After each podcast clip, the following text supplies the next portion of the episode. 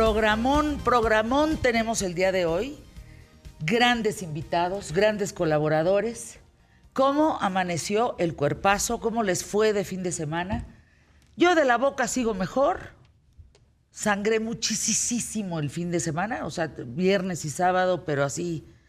Y me dijo el doctor, te salvaste de una cirugía. Ay, caray. ¿Sí, tra- sí traías el pedazo de diente adentro?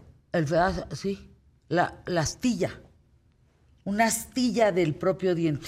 Con razón, traías No, tan no, inflamado, no. claro. Fíjense cómo una bobada puede resultar en algo que, que tan complicado. Eso es lo que estábamos platicando. Cuando no medimos la fuerza humana de nuestra mordida, lo que puede llegar a ser. Si somos capaces de triturar y, como si fuera nada una carne, un pedazo de carne de otro ser humano, de- digo, de otro ser humano, perdón. Guácala, ya está como Carlos, No, no, ¿cuál de otro ser humano? de los Perdónenme. De una, de, de otra especie, de un animal, Sí está canijo. que vamos a poder Pero hacer fíjense, lo, lo que creo que vale la pena es detenernos rápidamente en una reflexión. Hay bobadas que te causan cosas impensables. Bueno, Me habla Lisette, por ejemplo, ¿no? De mamá mía. Me dice, perdóname, no me pude presentar el viernes con ustedes, discul- me caí de dos escalones. Un esguince, me enseñó la foto, un esguince horroroso. bueno, Benito Castro. Benito Castro, La beba. la beba. Yo que estoy comiendo con luz macetina, que me muerdo y se convierte. Bueno, tenía yo un evento para mí importantísimo, una primera comunión el sábado, con unas ganas de ir, porque de veras es una gente que quiero mucho y que estoy siempre agradecida a mi jefazo. No pude ir. No pude ir. No, pues no. ¿Cómo voy a llegar con la casi sangrando? No, Ayer, estaba grave. Pero no, que, no a ver, era cuenta, cualquier te, te abrieron y luego te limpiaron. No, ¿o me cómo tuvieron fue? que limpiar, me tuvieron que, que acá en la parte de adentro, eh, como rasparme un poquito para poderme quitar como las, como si fueran esquirlas de un vidrio, pero como, como de diente. No, horrible. ¿Qué, qué es eso? Es un detalle tan tonto, morderte comiendo. Me automordí. Es que me sigue dando risa, pero de verdad. No, bueno, está bien dicho. Vemos, vemos las imágenes ¿no? de- de- del programa del viernes y está preocupante. No es, no es nada. Ay, ay. De verdad, y los, y los que tuvimos la oportunidad de verte, sí, sí, nos asustamos. o sea, fuera de la risa que pudo llegar a causar, porque. Es que fíjate con lo que dices, o sea, los accidentes, ese tipo de accidentes suceden. Miren, mis papás, mi mamá y mi papá andaban en motocicleta. Grandes, grandes corredores de, de motos y de... De veras, no se imaginan. Un día se van a Veracruz, me hablan que mi mamá está en urgencias porque se cayó de dos escalones en el hotel. ¿Estamos? Llego al hospital con el doctor Brock en urgencias, veo a mi mamá y dije, claro que no, se cayó de la moto. O sea, me están mintiendo, ella no se pudo haber caído. Estar como está, y- como está y caerse dos escalones, claro que no. Morada, tengo la foto, la voy a buscar y con el respeto que ella me merece, se las voy a enseñar. Morada del pelo al pie. y sí fue se de la moto. rompió, no, de dos escalones. Bueno, este, se esto ya es un la poquito madre. más. Mi esto ya es- madre se rompió la madre. Esto ya es un poquito más personal, pues se los cuento porque tenemos toda la confianza del mundo con el público más inteligente, pero puede llegar hasta causar la muerte. Eh, mi abuelo del lado paterno falleció porque se cayó de frente de un escaloncito, no es broma. Eh, aquí no, en, Sí, no ni siquiera llegaba a escalón 10 Santiago. centímetros. Menos, nada, cinco una, centímetros. o sea, un desnivel. No pudo meter las No era, manos. no era un escalón, un desnivel. Cayó de cara y, y falleció por eso. Sí, bueno, hay quienes caen de espalda y se pegan en la nuca y sea, Bueno, tu abuelo, forma. igual paterno, eh, el- la persona a quien habla, a quien verdaderamente un ser humano entrañable, ¿por qué no un día estaba comiendo y se le fue un chícharo al pulmón? Si se te va un seguro, una pluma, una tapa, un algo inorgánico, es decir, que, que- que no te pasa nada. Pero se te va algo orgánico al pulmón y te puedes morir, porque se descompone. También estuvo a puntito. Yo ahorita, Eso, te digo, son bobadas, pero a mí es- me ha pasado alguna así, me quedé pensando. piénsenlo mientras arrancamos el programa, ¿les parece? Sí, me que está buenísimo hoy. Sí, ¿Sí? está muy bueno. ¿De qué vamos a hablar hoy? No, hombre, agárrense. Ahí les va. Ahí te va, Santiago. Vamos, ¿sí? Vamos hoy por el mejor programa. Solo hoy, quién sabe ayer, quién sabe mañana. Empezamos pie derecho. Ahorita me pongo tatitas chapitas porque, ajijo, me veo bien pálido. ¿Ah? Muy bien. ¿Ah?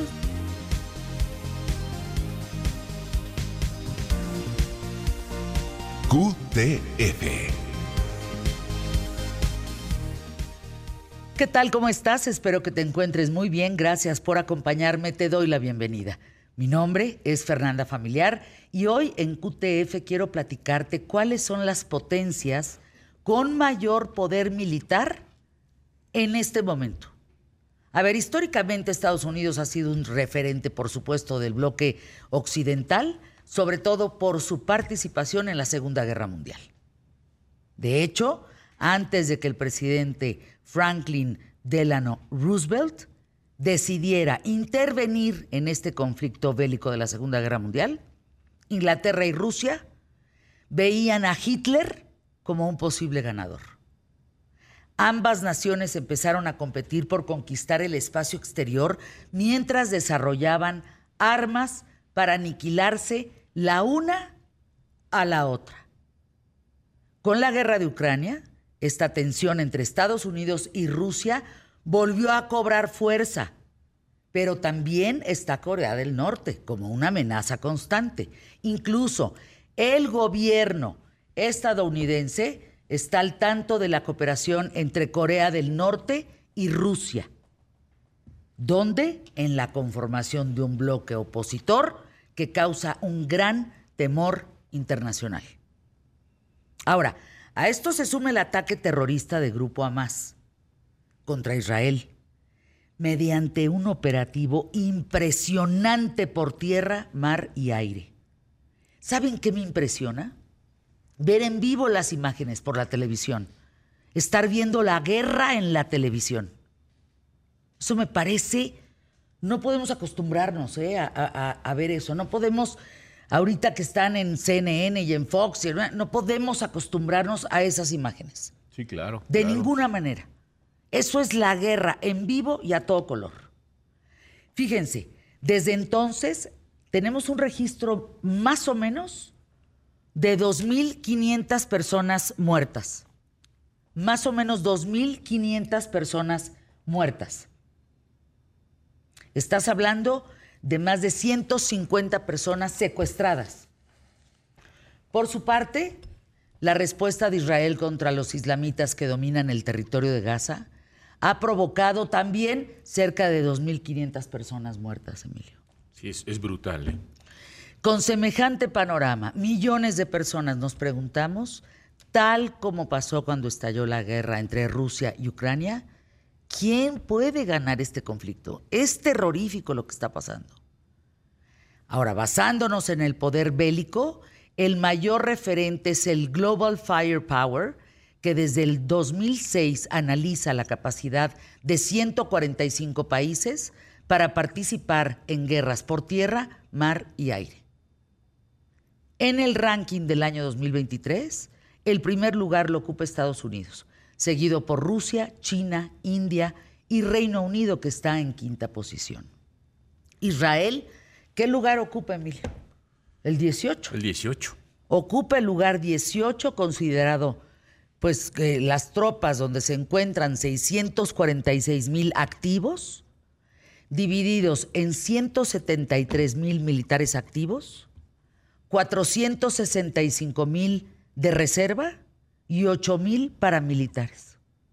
Pero ¿qué creen? Israel también cuenta con 601 aviones, de los cuales, ¿cuántos son de casa, Emilio? 241. Fíjate nada más. 32 de ataque, 15 de transporte, 153 de entrenamiento, 23 de misiones especiales, 11 cisternas petroleros, 126 helicópteros y 48 helicópteros de ataque que serían los Black Hawks. 48. Nosotros tenemos dos. sí, no, nosotros ¿Cuántos estamos muy lejos. en México? Sí, no, no que nos regaló lejos. ahí del Estados Unidos. Ahí. además son Esos me sobraron. reconstruidos casi, casi.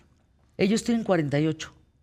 En tierra tienen 2.200 tanques, tienen más de 56 mil vehículos blindados de combate, 600 dispositivos de artillería autopropulsada 300 de artillería remolcada y 300 lanzacohetes. Nada más estoy hablando de Israel, ¿eh? Me van a decir, Fer, ¿por qué todos estos números? No, espérense, eso es, eso es por aire. No, espérense, falta el mar. En el mar tienen 67 buques de guerra, submarinos divididos, 7 corbetas de guerra, 45 buques patrulleros y 5 submarinos. ¿Nosotros tenemos submarinos? No, no creo. Fíjate nada más. A lo mejor tendremos uno por el, el- el- el tema de eh, la ubicación hacia el Golfo de México, pero realmente no, no a las creo, Fuerzas pues. Armadas de México, ya- que ya nos vengan a Ya platicar. tratamos de hacer contacto con ellos ¿Verdad? para que nos den todo, todo esto. No solamente esto, sino de lo que estamos Pues hablando. ¿dónde de- estamos de parados, capacitación. no? Ahora, la defensa de Israel, ¿saben cuánto costó? Defenderse ahorita, mientras estamos platicando, 24.300 millones de dólares. La defensa. Y ahí surge otra pregunta. ¿Por qué es que Hamas logró sorprender a Israel si es bélicamente muy inferior? Los distrajo, hizo que se fueran para allá y entonces entraron. Sí, claro, claro, que además pues fue un ataque, como se dice, de esto de guerra de guerrillas, ¿no? Así, entrando en tono hormiga. y contra la población. Esa escena de los 40 niños muertos, no, a ver, si eso no nos conmueve, entonces ¿qué nos va a conmover en la vida? No podemos estar viendo estas imágenes pensando que estamos viendo Game of Thrones. No, esto es real. La gente ahí está muriendo. Esta interrogante de por qué si es bélicamente inferior se lo han preguntado infinidad de geopolíticos y el mismo gobierno de Israel sigue sin responder. Netanyahu, de eso y más vamos a platicar hoy en ¿Qué tal Fernanda? ¿Arrancamos el programa? ¿Listos? Vamos hoy por el mejor programa, solo hoy, quién sabe ayer, quién sabe mañana. Pie derecho.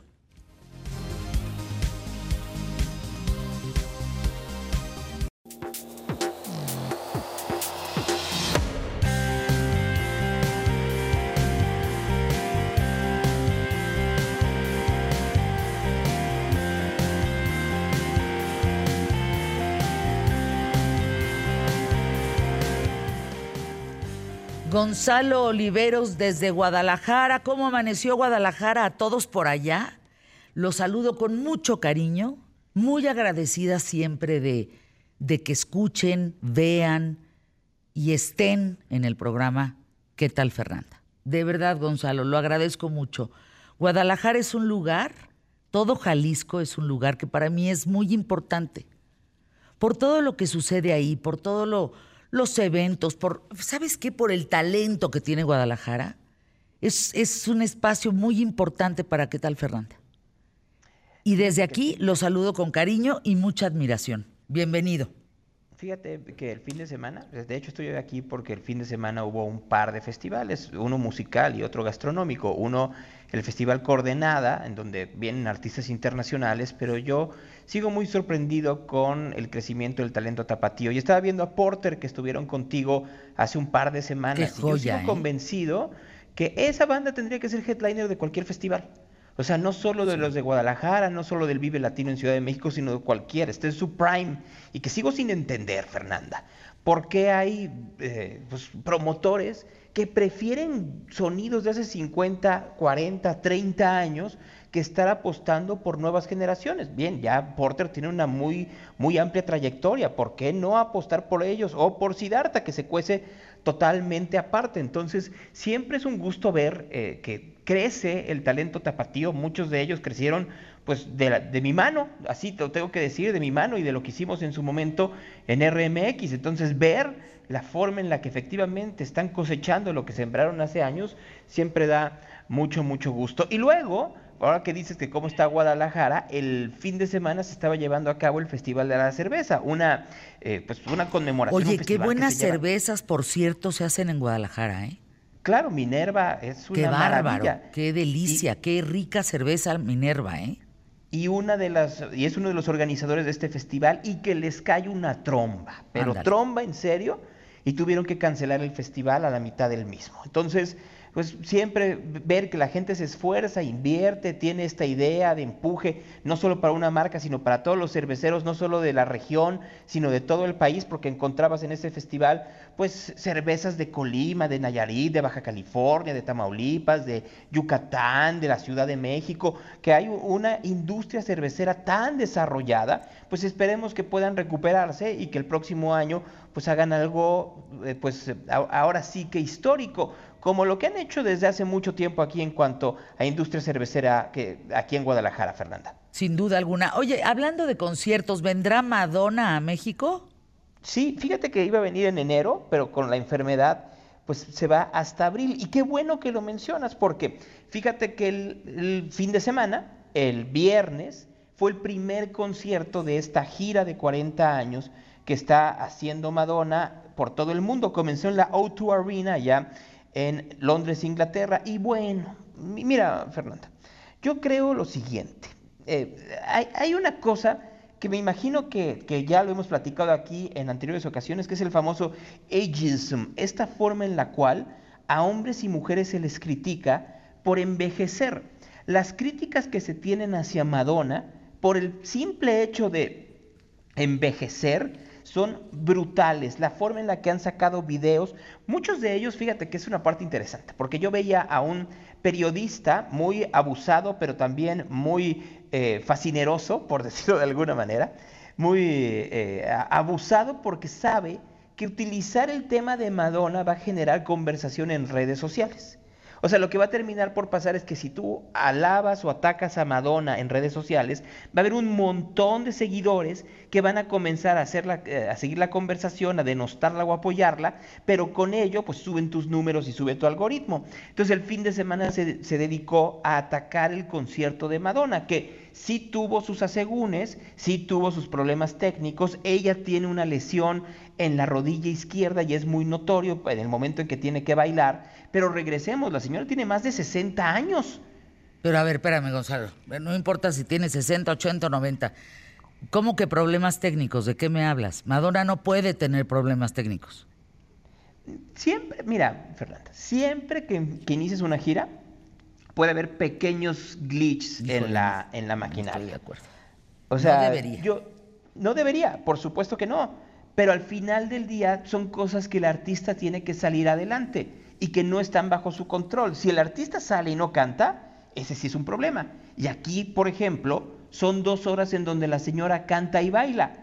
Es una gira en donde no está utilizando una orquesta en vivo como lo hacía anteriormente, sino que está usando las pistas originales de sus éxitos, desde 1983 hasta este 2023. Estamos hablando de una carrera muy amplia y llena de hits. Entonces, lo que decidieron ellos es utilizar, utilizar efectivamente estas pistas y alguna vez, pues efectivamente la pista puede fallar. El error sería que de pronto fallara la pista y se viera que no estaba cantando. Y cuando te das cuenta que sí está cantando y está moviéndose en el escenario, está flotando entre la, audiencia mientras está sacando imágenes de sus eh, compañeros y amigos muertos por el VIH y al mismo tiempo está recordando cómo hasta Sherla estaba diciendo que no, no iba a durar y ha durado 40 años, pues queda claro que hay algo que subsana los errores técnicos. Comentó dos cosas que llamaron la atención. No pensé que sobreviviría y mis médicos tampoco. Y hablando de Israel y la franja de Gaza, dijo, es tan doloroso verlo, me rompe el corazón ver niños sufriendo, adolescentes sufriendo, ancianos sufriendo. Aunque no, aunque se nos rompe el corazón, no se nos puede romper el espíritu. ¿Están conmigo? Y la respuesta del público fue impresionante, Gonzalo. Pues es que es, un tema que está muy cerca de ella desde hace mucho tiempo. En sus giras anteriores ha tratado el tema, es muy cercana, por supuesto, a la comunidad israelita en los Estados Unidos, pero se ha vuelto muy cercana, muy, muy, pero muy cercana a la comunidad musulmana alrededor del mundo. Hay que recordar que muchos de sus hijos, Madonna tiene muchos hijos adoptados, son de, de religión musulmana. Entonces, ella ha entendido cómo ha sido este conflicto fundamentalmente teológico y que en estos tiempos se ha convertido en un conflicto político electoral en los dos lados, polarizando a las poblaciones tanto palestina como israelí y en donde las principales víctimas son los civiles. Entonces, pues claro que ese, ese tipo de respuesta le llegó en su presentación, en sus primeras presentaciones, porque ya lleva tres ahí en la O2 Arena, no ha cambiado el set, se espera que lo, que lo transforme eh, de, presentación en presentación, yo me imagino que no ha cambiado la lista de canciones porque está viendo cómo funcionan. Y mira, sí hay videos que son amateurs en donde se ve pues un poco cansada, pero si te pones a pensar la cantidad de cambios de vestuario, de cambios de peluca, la cantidad de movimientos que tiene que hacer, pues sí es una proeza, ¿eh? No sé, Gonzalo. Yo creo que si vas a salir, sales al 100. O sea, no sales eh, es decir, si estás en esta etapa, en esta edad, para hacer un show de dos horas, pues hazlo de 45 minutos para que tú estés al tiro y tengas 100 fechas. Pero si yo como pagadora de un boleto, como fan, pues yo no quiero ir a ver que tenga problemas técnicos o que se canse. pero, pero, pero, no, pero, a ver, Fernanda, tampoco es, y esa es la parte importante. No se cansó como que ya no puedo y no voy a terminar, que esa es la discusión. hay mucho ataque en redes sociales al respecto y no es cierto. Y los problemas técnicos tampoco son como, como dicen, o sea, tampoco es de que se apagaran las luces. Ah, bueno, no, no, pues eh, hay que ver cuáles son los problemas técnicos. Porque digo, yo he visto, por ejemplo, y pongo la bobada, ¿eh? A Emanuel y a Mijares, nunca, y llevan más de 60 fechas, nunca han tenido un problema técnico. que hayas visto tú. No, no, no ha habido un problema técnico. O sea, entiendo que puede suceder, pero está muy canijo que tú arranques Four Decades Celebration Tour en Inglaterra, siendo Madonna, y que te falle pero sí es muy distinto el show de Manuel y Mijares al de Madonna con el respeto de los queda claro queda, bien, yo, estoy hablando nomás de una parte técnica. a Mijares volando por el escenario alrededor del público. No no creo que da no. no le da. No no no no y qué bueno que no le dé. O sea imagínate nada más nos falta Mijares volando por el escenario claro que no. Bueno, no estaría mal. vale la pena Gonzalo el show bueno, lo he visto, los videos que he visto, pareciera que sí vale la pena. Y yo sí creo que, pues si tú pagas 12 mil pesos por un show de 45 pues minutos, pues no. Mira, yo, yo, yo trabajaba en Ocesa cuando Madonna vino a México. Y son shows verdaderamente que a eso voy. No le puedes fallar a la producción.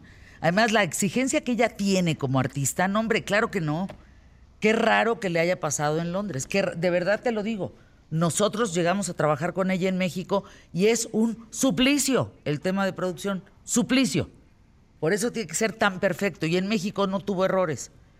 En fin, lo seguimos platicando mañana, mi querido Flaquiguapo. Que tengas hermoso día, hermosa semana. Gracias por estar aquí. En un momento más, Andrés Oppenheimer. En QTF tenemos buenas noticias para ti y para tu economía. Escucha los anuncios QTF.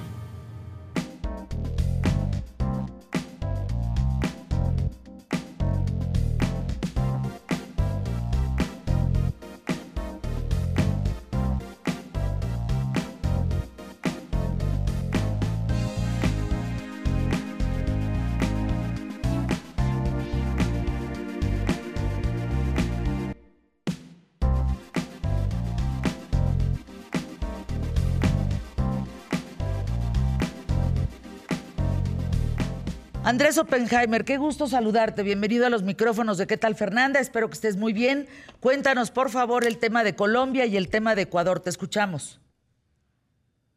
Hola Fernanda, gusto saludarte. Bueno, eh, en las últimas horas se está calentando el conflicto diplomático entre Colombia e Israel por las declaraciones del presidente Gustavo Petro, que Israel considera racistas y antisemitas. Y ahora, Fernanda, están hablando Petro por lo menos amenazó con suspender relaciones diplomáticas con Israel. Eh, Petro, y ahora en las últimas horas, recién esta mañana, Fernanda, el canciller de Colombia sugirió que Colombia podría expulsar o pedirle que se vaya al embajador de Israel en Colombia. todo empezó cuando Petro, el presidente de Colombia, después del ataque terrorista de Hamas contra Israel, pareció culpar a Israel. O sea, tuvimos un ataque terrorista de un grupo que se infiltró en otro país, o sea, en Israel. Eh, fue intencionalmente a matar civiles, mató a 1.350 personas, incluyendo 260 que estaban en un concierto de rock, jóvenes, desarmados, eh, según el gobierno israelí y fotografías de la prensa internacional que estuvo allí, incendiaron familias enteras, eh, torturaron a mujeres, niños, bebés. Terrible. Eh, bueno, o sea, cosas indescriptibles. Y bueno, después de eso, el presidente de Colombia, en lugar de llamar las cosas como son y decir que esto fue un ataque terrorista del grupo Hamas, eh, dijo que lo de Israel en Gaza es un genocidio, eh, que equiparó a Israel con los nazis, o sea, una serie de disparates absolutos considerando que los nazis mataron a 6 millones de judíos en Alemania, mientras que Israel hasta el momento en que estamos hablando ha matado, según las propias autoridades palestinas, más o menos la misma cantidad de israelíes que mató jamás en un solo día el 7 de octubre. Y además Israel está atacando blancos militares, mientras que jamás estaba atacando blancos civiles. Entonces, Fernanda, el conflicto, como te decía recién, este conflicto diplomático está aumentando. Israel dice que hay una diferencia fundamental entre su acción militar y la de Hamas, que es la que señalábamos recién. Israel está atacando blancos militares de Hamas, y si hay que culpar a alguien, hay que culpar a Hamas, a los, líderes de este grupo terrorista, que están usando a los palestinos como escudos humanos. Israel dice que le ha pedido desde el viernes pasado a los habitantes de Gaza que se vayan de la ciudad, porque el ejército de Israel va a entrar en cualquier momento y va a atacar a los cuarteles militares de Hamas. Se han ido, de hecho, unos un millón, pero según Israel, eh, los terroristas de Hamas están bloqueando los caminos para evitar que se vaya la población, para evitar que se vacíe la ciudad y quedarse sin escudos humanos. Mi reflexión, Fernanda, es que, o sea, es totalmente válido que el presidente de Colombia, el presidente de México, exija que Israel trate de reducir al máximo, al mínimo, mejor dicho, las eh, víctimas civiles en Gaza. Eh, incluso es totalmente legítimo que pidan la creación de un Estado palestino. Una gran parte de la población de Israel está diciendo lo mismo. Pero lo que no es válido, lo, lo que es un disparate monumental, es eh, equiparar las dos cosas, no reconocer que esto es un ciclo de violencia que fue iniciado por un grupo terrorista, que jamás es un grupo terrorista, que no representa al pueblo palestino y que Israel tiene derecho a defenderse contra un grupo terrorista cuya constitución, la constitución de Hamas, Fernanda, eh, de 1988, si mal no recuerdo, dice que eh, Israel debe ser borrado del mapa y aboga por la muerte de los judíos. O sea, racismo puro, como si dijeran, como si, o sea, una cosa increíble. Bueno, el hecho, Fernanda, es que Petro está pidiendo solidaridad latinoamericana. Dudo mucho que ni siquiera el gobierno de México lo apoye porque ya se metió en un terreno complicado que no es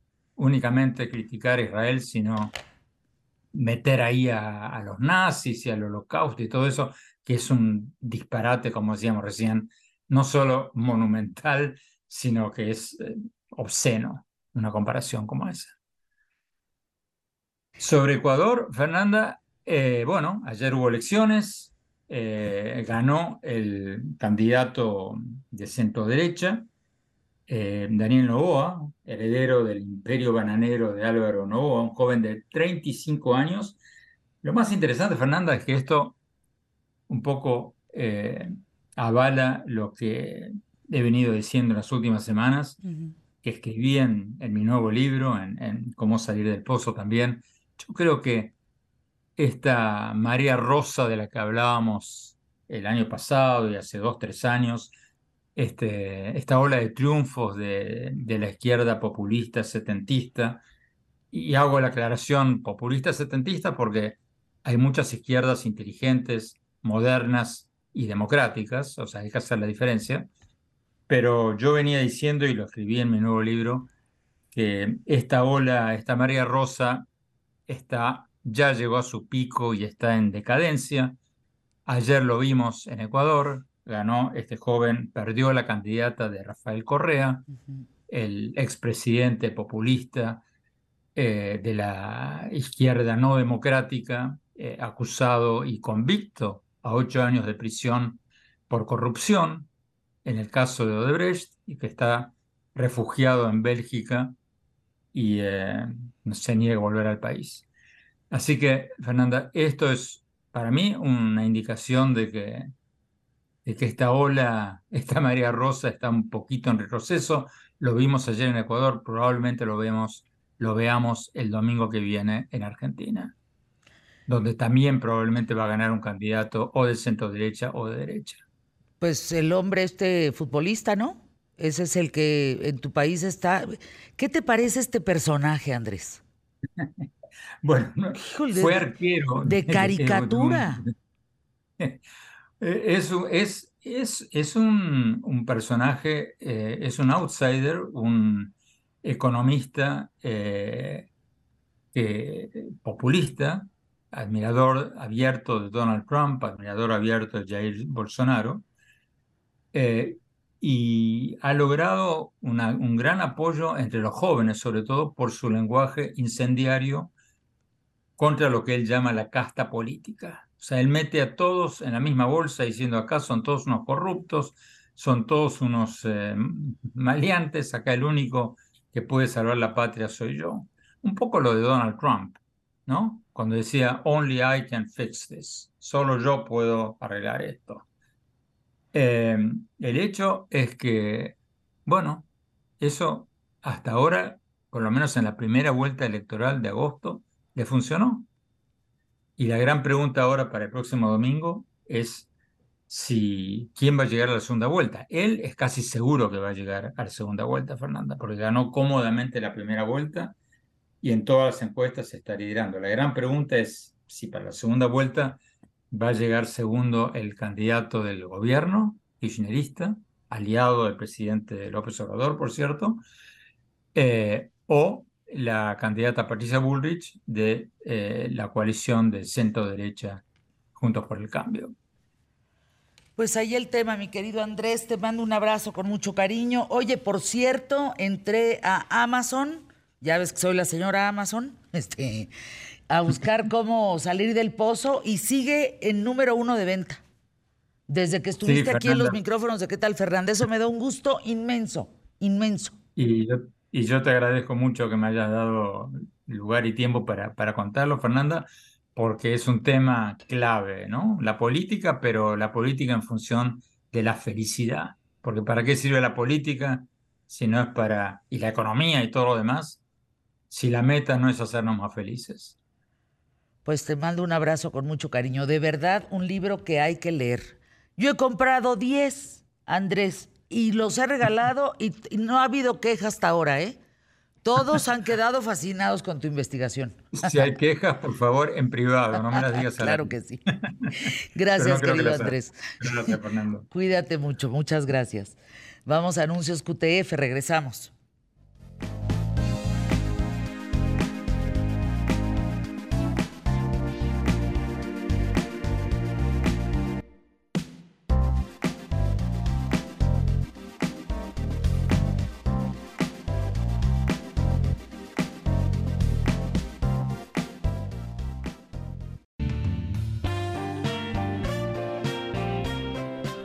Admirada maestra Carmen López Portillo, rectora de la Universidad del Claustro de Sor Juana y además presidenta del Foro Internacional de la Mujer, capítulo México, y alégale que te admiramos tantas mujeres a la redonda. ¿Cómo amaneciste? ¿Cómo estás? Muy bien, muy contenta. Pues pues qué bonita presentación. Hombre, y con esa sonrisa, qué más Qué maravilla. Mi querida Carmen, vienen los 70 años Fíjate, y tan solo 70 años del voto femenino. Así es, impresionante. ¿Cómo es posible solo 70 años? Solo 70 años, impresionante. antes de 1955 nosotras no podíamos votar. No, ninguna, nada, de ninguna manera. Y no solamente eso, a pesar de los 70 años, en realidad las mujeres pudieron votar, votar, en realidad, por su voluntad hasta los años 70, que es cuando se empieza a generar, generar eh, la idea de género, la idea de que las mujeres no van a seguir la opinión del marido, porque bueno, cuando se da este, el voto, pues todavía había un control eh, del, del pensamiento de las mujeres, pero en realidad el voto más bien libre de las mujeres empieza a darse hasta los años 70. O sea, por ahí del 72. Exacto.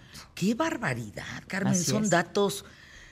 Vaya, hemos avanzado en muchos temas en Sí. los recientes 50 años, 70 años, no solo en esto, sino en otras eh, áreas, pero ¿qué, qué te pasa? Es muy poquito tiempo, ¿no? No, No es nada, no es nada. Y sobre todo, mira, no es solamente la participación política, el hecho que pudiéramos votar, sino el hecho también que pudiéramos ser votadas, poder participar. Fíjate, pasaron más de 20 años de, de- del voto hasta 79, en el sexenio de López Portillo, empieza la primera mujer gobernadora y la primera secretaria de Estado. De entonces, no es nada, no, es nada, son 40 años de participación. Ha habido 15 gobernadoras, 15 gobernadoras en estos 70, 70 años. años. Ha habido alrededor de 40, un poquito más tal vez, secretarias de Estado. Ministras de la Suprema Corte recién. Y eso es a Carmen. nivel eh, cupular. Pero si tú empiezas a bajar en el ámbito de la participación, se va reduciendo. La participación, por ejemplo, a nivel de presidencias municipales, no llegamos ni al 25%. Y eso es en el ámbito público. En el ámbito particular es todavía peor. No, Car- ¿qué te, qué, te, ¿qué te dice esto a ti? ¿Esta realidad de México? Mira, ¿Qué, es, te, qué te hace reflexionar? es una cuestión cultural y tenemos que entender el vínculo entre cultura y política. Es decir, la cultura no es solamente la realización de actividades de arte, no. La cultura es el ámbito de referencia, de comprensión de lo que una comunidad es. Pero no solamente eso, también es el ámbito de acción. Es decir, es el ámbito desde donde entendemos nuestra vida en comunidad y nuestro vínculo con nosotros mismos, con los demás, nuestras responsabilidades, pero también una plataforma de acción. Entonces, si desde el ámbito cultural nos venimos arrastrando, bueno, pues eh, eh, los antecedentes de las comunidades originarias, España y la Iglesia, son organizaciones jerárquicas, verticales, que era dificilísimo cuestionar. Perdóname, el machismo sigue imperando. Claro. El año pasado fue el año con mayor violencia, de mayor violencia contra las mujeres. De mayor violencia contra las mujeres. ¿Debido a qué, Carmen? ¿Tú por qué crees que esto está... oh, Vaya, hoy lo sabemos, la triste realidad de México es que 11 mujeres van a morir Así es. en manos de un hombre que o se quiere vengar o, o- o- o no las quiere o, o las viola o las roba, o, en fin. Esa es la realidad terrible de México. Así es. Es brutal. Y ha aumentado. 3.800 mujeres el año pasado. Asesinadas. 3.800 mujeres. Cada día, 10, 11, cada día. Hoy, mañana, pasado. Es que cuando vivir en tu país siendo mujer es peligroso, es brutal. Es Carmen. brutal. Y yo creo que es una cuestión de eh, cultural, pero también y básicamente es una cuestión de impunidad. Si no pasa nada, Es si no hay que consecuencias, ¿Sabes por, puedes hacer lo que se te pegue la gana. ¿Sabes por qué pasa lo que está pasando? Pues sí. Porque pueden. Exacto. Porque pueden. Porque no hay consecuencias. No, no, exacto, no. Porque pueden. Por eso pasa. Incluso violencia política. Si tú ves las quejas en el ámbito de la violencia en contra de mujeres que participan en el ámbito político, es brutal. Acoso, amenazas, violencia real. Digo, lo estamos viendo todos los días y no pasa nada. ¿Sabes por qué? Porque tenemos que entender que el Estado de Derecho tiene que cumplirse aplicando a la autoridad misma las leyes que promulga. Claro. No hay más. Empezando por ellos. Empezando por ello. Entonces, si hay impunidad, pues, si lo puede Sí. hacer él, lo puedo hacer yo. ¿Qué más da? Y es al contentillo.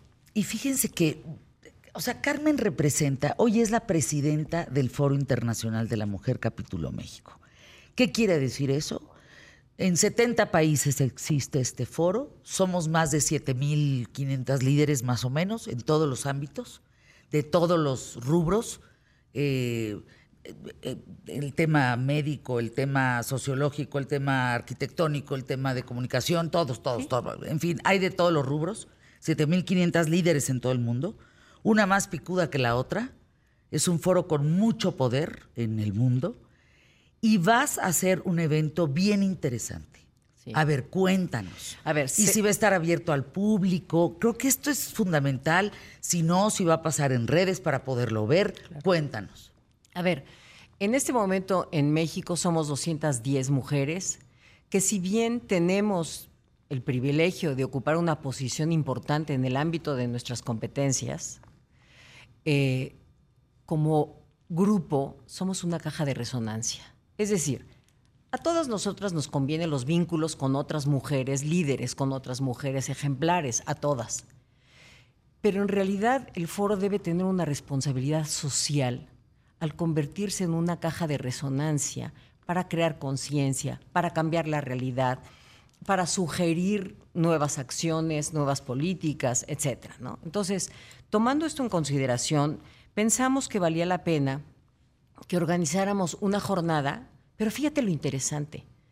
El, el foro es tan importante que la totalidad de las mesas está integrada exclusivamente por mujeres que forman parte del foro.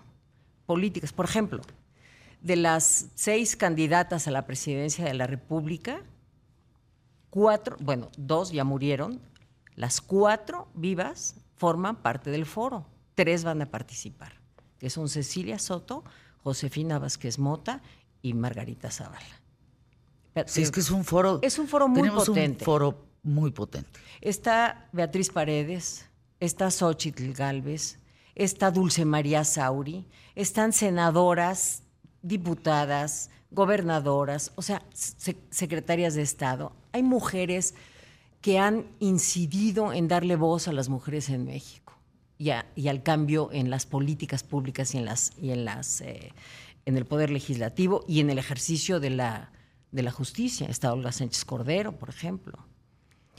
Eh, hay empresarias, hay académicas, hay mujeres que han incidido en la responsabilidad social. Entonces, lo que queremos mostrar es que las mujeres podemos incidir en la realidad, que podemos cambiar eh, la toma de decisiones, podemos generar políticas que mejoren la realidad de las No, mujeres. Carmen, y que, y que juntas somos de- Poderosas. poderosas. Perdónenme que lo diga, señores, no es que ustedes se asusten, pero ahí les encargo juntar a las 170 socias, por ahí Do- somos. 210 Ya ahora. 210, fíjate, en la administración de Carmen López Portillo. 210 socias que de verdad, señores, una más picuda que la otra. O sea, no- en todos los ámbitos de México. Esas 210 mujeres podemos hacer cambios brutales en este país. Es. Hemos impactado este país. Así es. Hemos construido desde nada, desde cero, Sí. Cuestiones muy importantes. Qué bueno que hacen esta reunión Sí. para los 70 años del voto de la mujer. Mire, es una reunión, te digo, de socias para socias, ¿no? Eh, en principio es un evento cerrado, pero si a ti te parece que podamos invitar a algunos de los eh, oyentes, Pues si me encantaría. ir, que claro, se- avísenme, marquen al- a la cabina o escríbanme en QTF, en Twitter, o entren al foro. Exacto. Directamente, mejor, entren a las redes de IWF México, así, IWF México, que están en Instagram, en Facebook, tienen su página eh, www.iwfmexico.org.mx. Así es. En fin, tienen todo y ahí pidan, regístrense Sí, si sí, quieren sí, ir. adelante. Lo vamos a transmitir, esto va a ser en el Museo Sumaya, es todo el día, empieza a las diez y media de la mañana el registro, durará hasta las 6 de la tarde, eh, son tres mesas eh, y lo vamos a transmitir en redes, por el Facebook del, Del IWF. IWF México. Así es. Gracias, Carmen. Gracias por estar con nosotros. mi querida maestra Carmen López Portillo, presidenta del Foro Internacional de la Mujer Capítulo México, rectora de la Universidad del Claustro de Sor Juana. Les digo que una más picuda que otra. Impresionante. Y bueno, quedarnos con la posibilidad de que estas elecciones que vienen son históricas, ¿no? Será entre dos mujeres. Así es, increíble. Increíble. Increíble. Ya lo platicaremos. Te invito Claro nuevamente. Gracias por estar aquí. Gracias, Vamos a anuncios QTF, mucho más que compartir. Quédate con nosotros. Eh, nos enlazamos hasta una feria picudísima de diseño, la feria más grande de muebles e importante de América. Sucede en Carolina del Norte y ahí está Amparo Taylor. Con eso regresamos aquí en ¿Qué tal, Fernanda?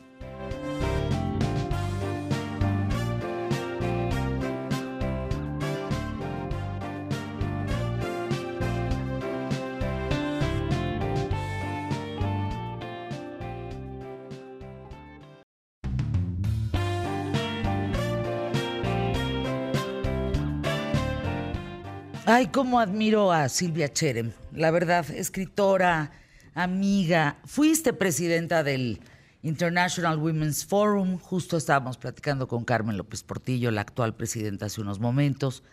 Galardonada como la mujer del año en el 2023. Picudísima.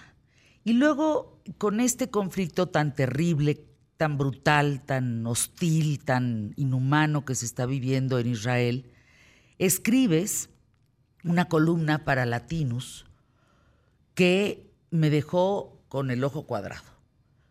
Es, eh, de hecho, te quiero decir que hoy la mandé a varios chats en donde algunos hay jóvenes en esos chats, eh, mis hijos, en otros hay señoras más grandes, en fin, y a todos les puse para que puedan comprender la magnitud de lo que se está viviendo y por qué hoy, hoy por hoy en Israel, esta guerra que estamos viendo a través de la televisión, y por qué México claramente no puede ni debe ser neutral.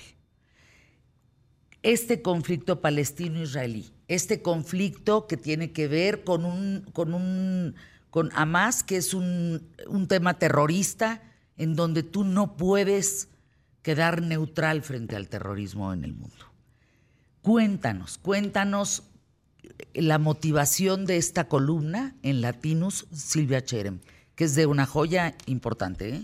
Gracias, querida Fer. Y efectivamente, tú me conoces hace mucho tiempo.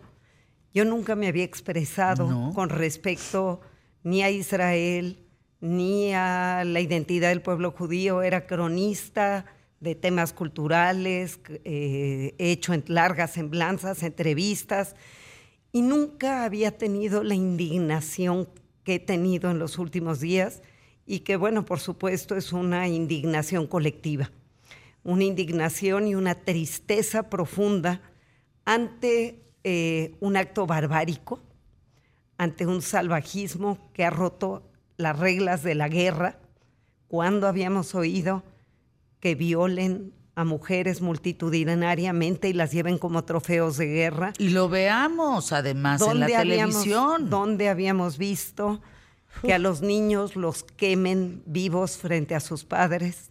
¿Dónde habíamos visto que en un evento de baile por la paz a 250 jóvenes del mundo los masacren, los quemen?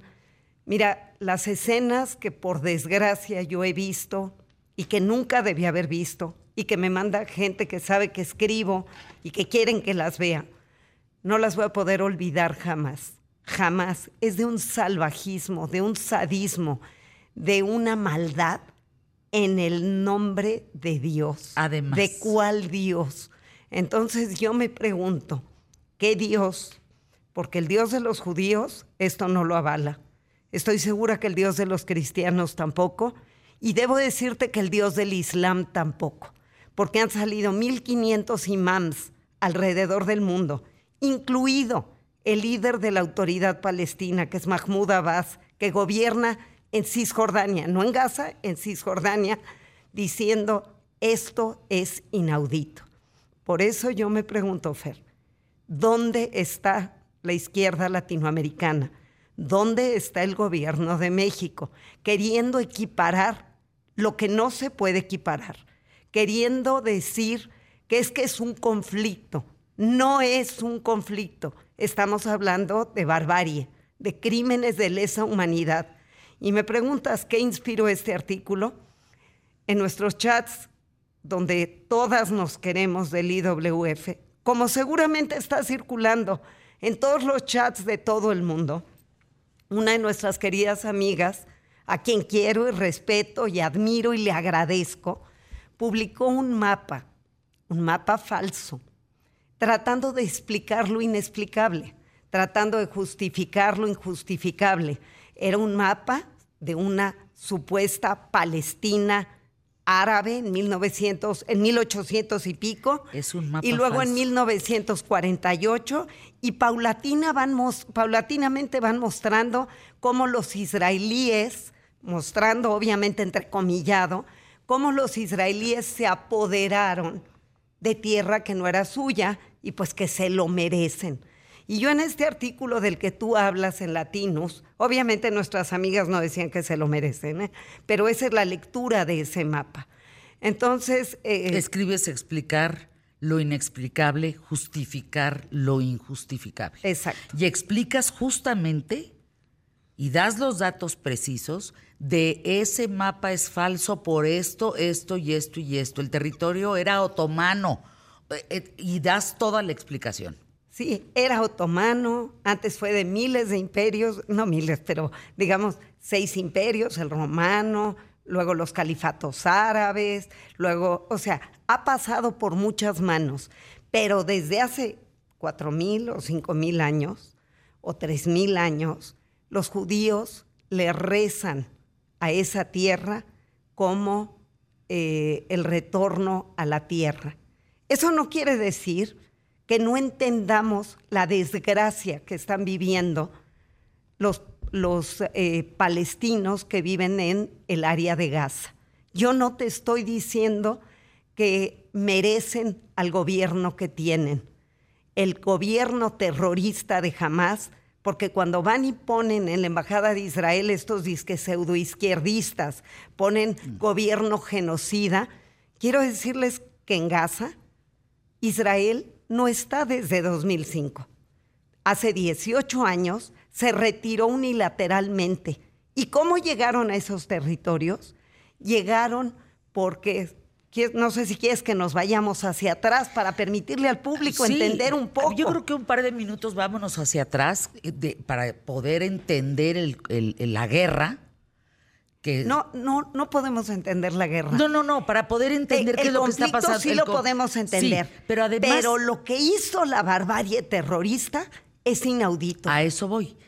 Eh, Porque fíjate, arranqué yo el programa, Silvia Cherem, diciendo, de todos los ejércitos en el mundo, los más poderosos son A, B, C, D. Entre ellos, lo de Israel.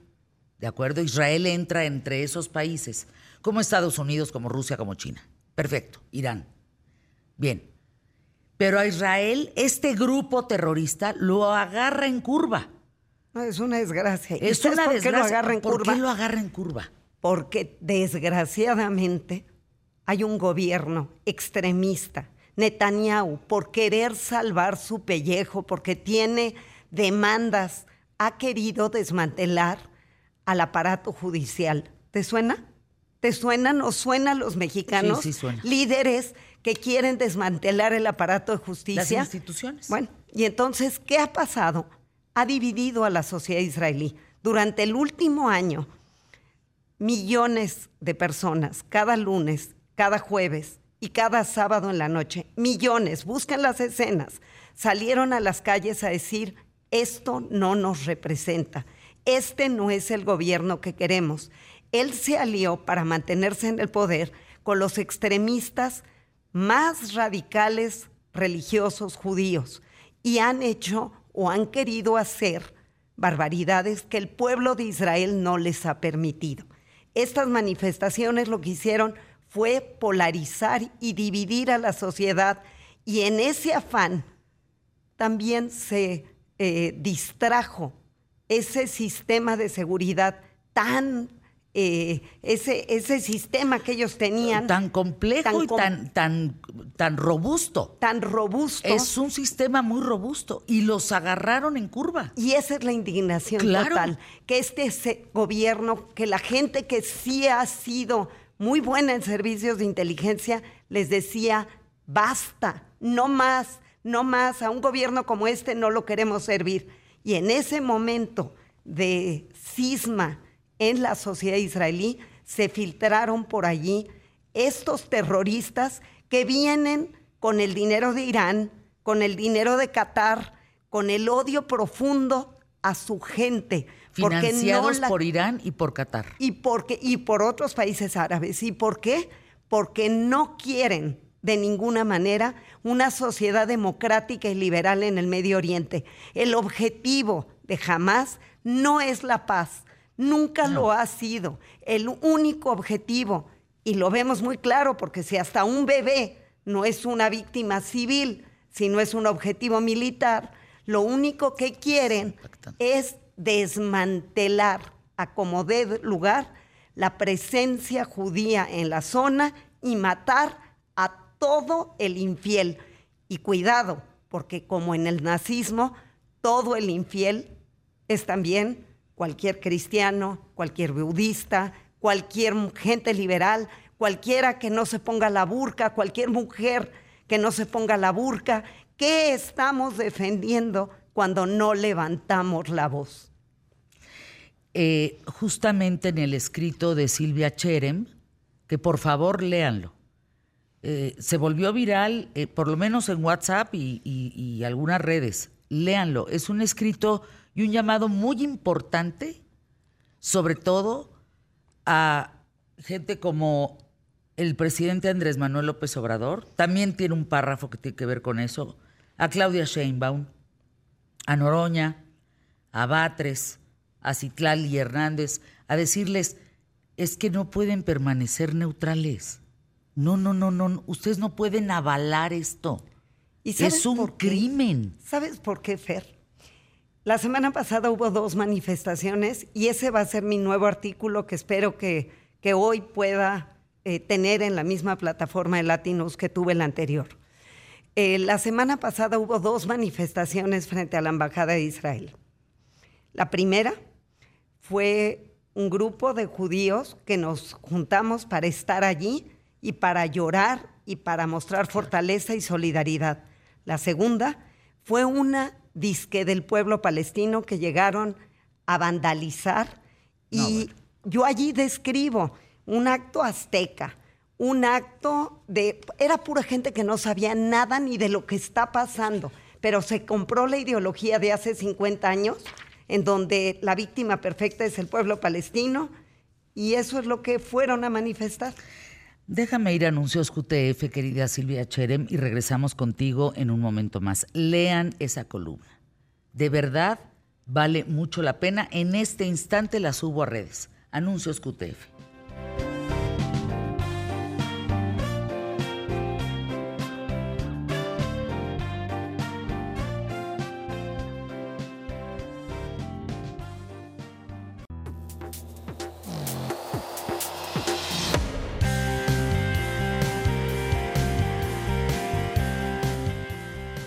Déjenme poner este, esta reflexión en la mesa junto con ustedes, el público más inteligente de la radio y la televisión en México, Silvia Cherem, nuestra invitada de lujo el día de hoy, escritora galardonada como la mujer del año, y ahora escribe una columna muy importante para Latinos. Y la reflexión es la siguiente, cuando tú empiezas a publicar esos videos, cuando empiezas a subir videos en donde, como dice Silvia, ya están los cuerpos muertos y todavía le están sacando los ojos con puñales, y tú publicas eso, normalizas la violencia. Fíjense, el propio blog del narco en México, para podernos entender un poquito en esta reflexión, el propio blog del narco en México te pide que no publiques a ti como usuario de redes y eh, e internet y demás, que no subas los videos del narco. eh, matando niños y calcinando gente y cortando. Porque entonces los promueves. Lo que ellos quieren dejar justo es un testimonio de los niñitos de Zacatecas, de los jóvenes o de los jóvenes de Lagos de Moreno. En fin, que no lo subas. Que eso no lo promuevas. ¿Qué tal los videos que han llegado de Israel? Fíjate que tienes toda la razón, porque eh, verlos y difundirlos es normalizar la violencia. Y no se Y puede justo es lo que tenemos que frenar a como dé lugar. Pues ¿sabes cuál es la desgracia? Eh, yo no sé si algún día te conté, Fer, que cuando murió Arafat, yo estaba en Israel y pedí que quería ir. Le pedí al reportero, al, al corresponsal de la agencia F, que me llevara. Decía, pero tú eres judía, me vas a poner en riesgo. Le dije, no, yo voy como mexicana y hablo español y tú trépame a tu coche. Me dijo, solo te llevo si allí me permites hacerte una entrevista. Le dije, las que tú quieras, llévame. Fuimos para allá y a mí me impresionó que yo esperaba ver hordas de gente eh, de alguna manera venerando a su patriarca. Su patriarca, dicho sea de paso, Arafat, nunca, nunca quiso hacer la paz. Le ofrecieron todo y nunca quiso. Prefirió seguir educando para que haya suicidas en Israel que lleguen a explotar pizzerías, que lleguen a explotar discotecas, que lleguen a restaurantes con el que estuviera allí. Miles de muertos. Fue un horror. Por eso es que construyeron ese muro para tratar de evitarlo. Lo que más me impresionó es la escena de victimización. ¿A qué me refiero?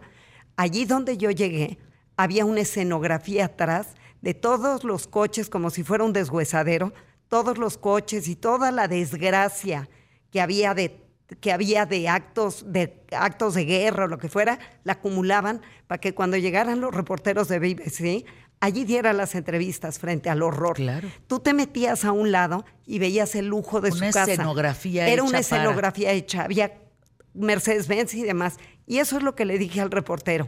En Israel estamos apelando siempre a la vida. Al otro día de que explotaba una pizzería, se reconstruía la pizzería y era la fortaleza de no nos vamos a victimizar, tenemos que seguir adelante. Pero ¿sabes qué pasó?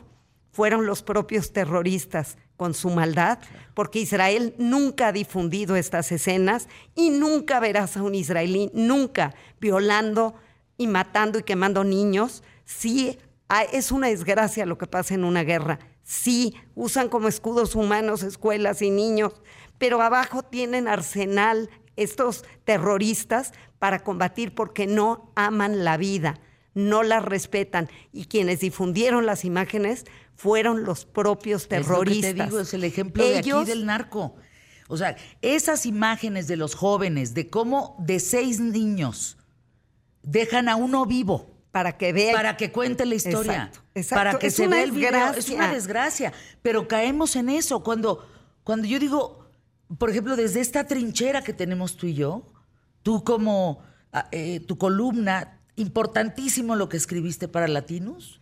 La reflexión es monumental. ¿eh? Y Lo porque que expliqué la historia, porque permití entender un poco. Y porque dices, y esa persona que, que- que publicó ese mapa, ese mapa no es real. Ese mapa es fake news. Sí. Tenemos esa obligación. ¿De qué me sirve a mí ponerte niños destazados en una maleta? ¿De qué me sirve? Sí. ¿De qué te sirve a ti eso? Para no normalizarlo. lo podemos normalizar. Como lo sociedad. estamos viendo. Miren, yo estoy dos horas aquí, Silvia. Ve la cantidad de pantallas que tengo en la redonda.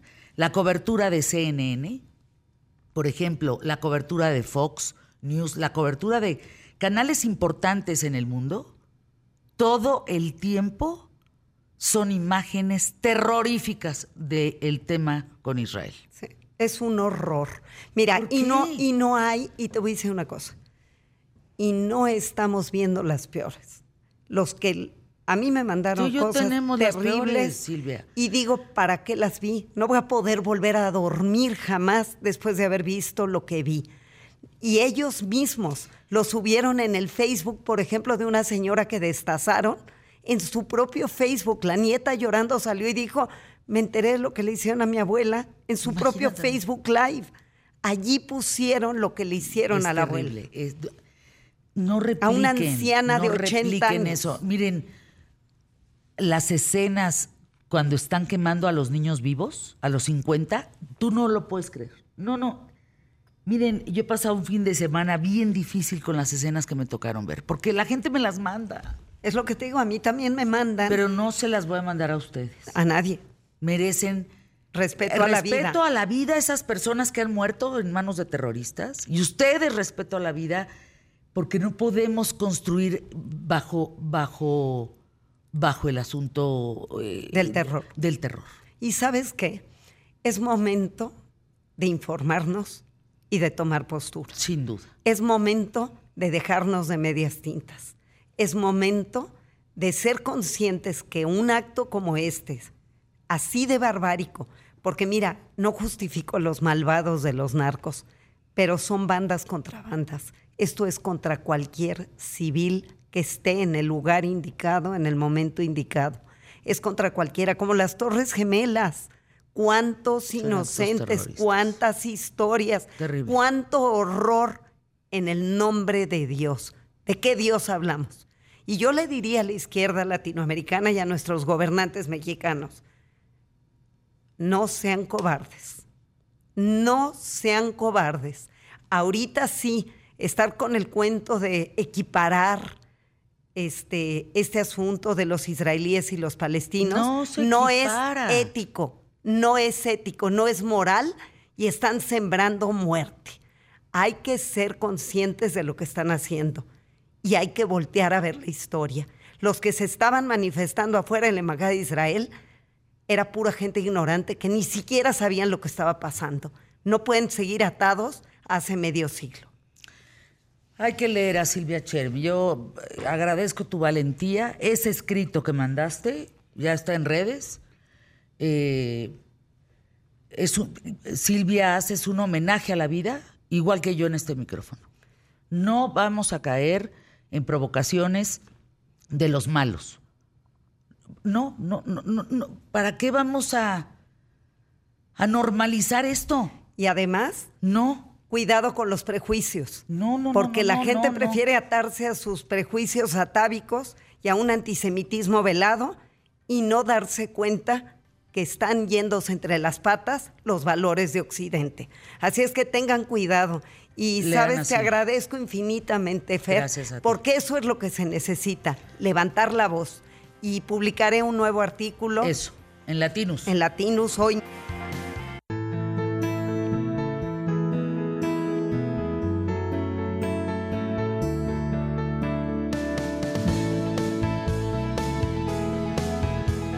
Se imaginan todas las personas que me han escrito.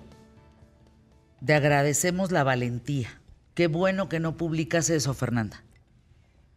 José Elías Romero Apis, te mando un abrazo.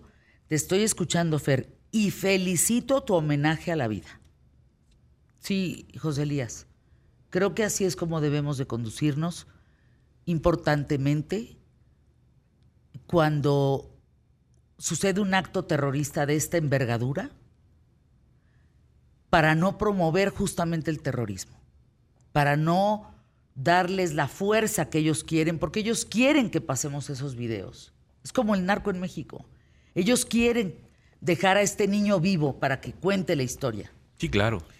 Ellos graban los propios videos para que tú veas a los jóvenes de Lagos de Moreno suplicando por ayuda. Esos son los actos terroristas. Porque generan terror. Terror en toda la población. Y hoy ya no hay códigos de nada. No, no, no. Antes en las guerras había códigos, por, por lo menos, ah, de fuerza, pues. De va un misil, ahora te lo regreso. Pero hoy ya los videos, de verdad, e- es una falta, es una falta absoluta de, de, de- de dignidad por la vida. Sí, porque en las guerras antes, eh, de alguna manera, digo, no es que sean, hayan sido más bonitas o mejores. No, no, no, Simplemente claro. que era en- entre soldados. O sea, el, el tema era un soldado contra un soldado. Y los civiles quedaban fuera y de alguna manera se les hacía ley marcial o, o se les iba a juicio a los militares nos que protegían. sí se les los hacía. soldados, las fuerzas armadas nos protegían a nosotros. Era entre ellos que estaban preparados para enfrentar una guerra. Así es, y también se les podía ir a una corte marcial. Sí, en determinados momentos había una denuncia de que habían atentado contra civiles en algún, en, en algún momento. Es ahora, ahora realmente, pues es, ahí, ahí les va la bomba y donde caiga, ¿no? Ahí les va el misil y donde caiga. Y pues, si era hospital, eh, casa de asistencia, cuartel general, cuartel militar, pues ya da lo mismo. El chiste es matar ahí. Yo que tengo la pantalla atrás de Emilio, o sea, yo tengo a Emilio de mi lado derecho y a Santiago de mi lado izquierdo. Atrás de Emilio está Fox News, está Cepropie, que siempre lo tengo que tener prendido por obvias razones, el canal del gobierno, eh, de los anuncios, digamos, del gobierno, y CNN. Válgame las atrocidades que yo veo en dos horas. Así es. Y tam- también siendo honesto, desafortunadamente en una guerra no gana nadie, ¿no? Al final. Al que está ahorita en, en Fox News, vi un video que le tocó una alerta de, de misiles mientras estaba en su transmisión en vivo. No sé muy bien el nombre de quién es, pero uno de los reporteros de Fox News estaba en una transmisión en vivo. Y Es que ves unas tragedias. le, le Santiago. tocó. eh, de, de United Press o de F mataron la semana pasada a un camarógrafo. Le tocó la bomba. O sea, y así te puedes ir con videos y videos y videos. Ahora como tenemos los celulares, es brutal lo que pueden llegar a grabar en tiempo y forma todo el tiempo, pues, toda la vida humana es terrible. De veras, no se alimenten de eso. Hay que, como dice Apis, hay que homenajear la vida, que eso es lo que hacemos aquí en ¿Qué tal, Fernanda? Sí, porque les damos poder, ¿eh? Le damos poder. Los promueves. Miren, Paco Sea y yo hemos visto unos videos de lo que le hace el narco a los militares, de cómo los destazan. Videos que los están destazando en ese momento. Se le ve latiendo el corazón. Con el, y el cuchillo. No, no, no. Unas cosas jamás verán que lo vamos a publicar. Es una oda al terrorismo. Es, es apoyar lo que están haciendo para justamente hacerlo público y que cause todavía más terror y quedemos más en sus Pues no, manos. no, quizá no dejarlo de, eh, de- de difundir, pero no normalizarlo. No, hay videos que no vivimos puedes- en una generación o en una sociedad en, en todos los aspectos, no solo hablando de la gente de 22, 23 años, en donde estamos empezando a normalizar temas que no está bien normalizar. Es impresionante que la gente sube videos ¿Qué dizque para videos crear. ves, por ejemplo, tú?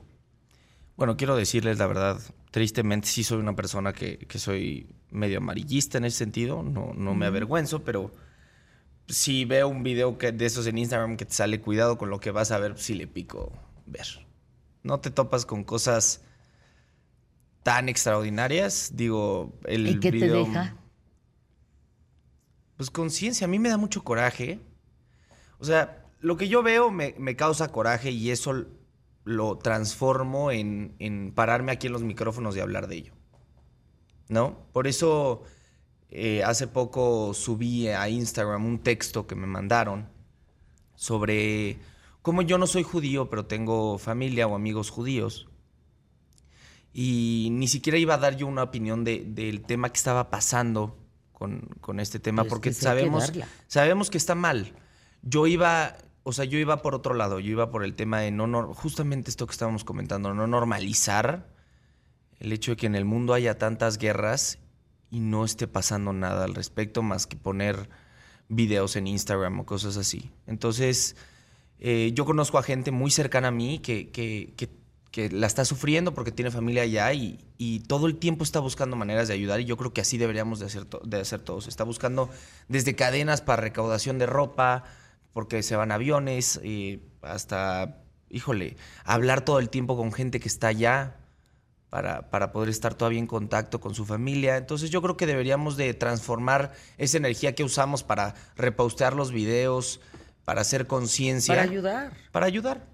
¿De qué te sirve replicar lo que Sí, claro. replica un grupo terrorista?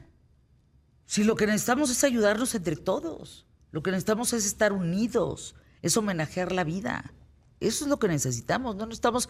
El terror lo vivimos, pues, ¿cómo no lo vamos a vivir? Sí, sí, sí, el terror se vive en- de diferentes maneras. Toda la ¿eh? comunidad judía en México, toda, todos, no sé si son 30 mil, 35 mil, 40 mil, los que sea, a cada uno de ellos, de verdad, aquí los abrazamos con mucho cariño, con mucho respeto, con, con honorabilidad, sintiendo enormemente lo que está pasando.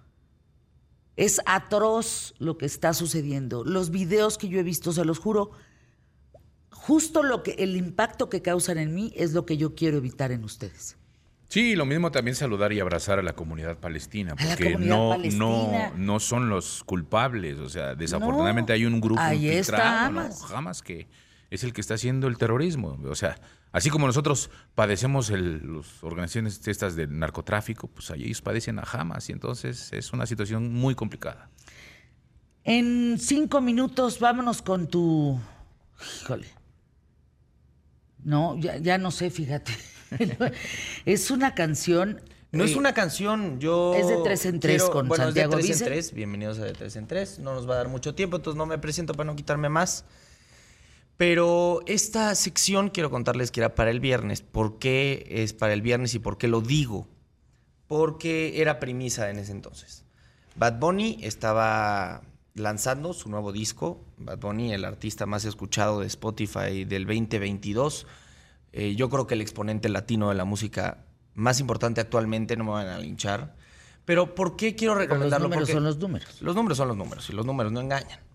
Pero, ¿por qué, ¿por qué lo cuento? Porque varias veces por recomendar o por platicar de Bad Bunny se me han ido encima en redes sociales. Pero el propósito, yo sé que la gente que me escucha es una gente pues de 25, 26 hasta 40 años y, un poquito más. Entonces, yo sé que muchas de las personas que me escuchan ya tienen hijos, tienen hijos de mi edad, tienen hijos de 20, 22 años, que les gusta Bad Bunny. Yo creo que es, es padre que, que sepan de temas que quizá a ellos también les gusten. Por más que no les gusten a ustedes, pues yo tampoco creo que a nosotros, bueno, en general, nos gusta hablar de política o de- del- presidente con ustedes, pero por platicar con ustedes lo hacemos.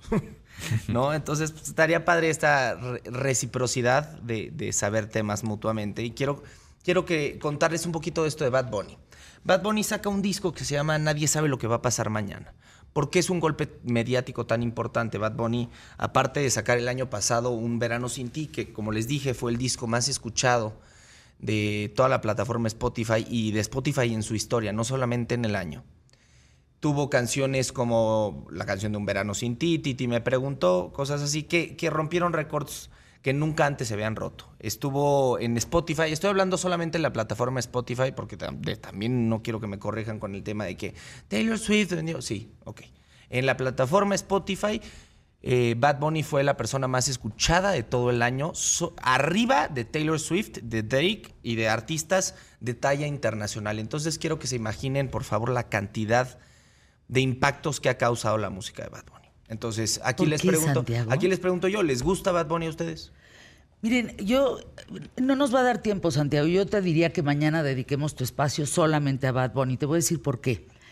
A mí no me gustaba, pero el viernes viniendo contigo hacia Grupo Imagen a ¿Qué tal Fernanda? a hacer el programa juntos, eh, pusiste la canción de Bad Bunny y me quedé impresionada del contenido de la canción, de cómo este chavo se expresa de la soledad tan terrible que está viviendo.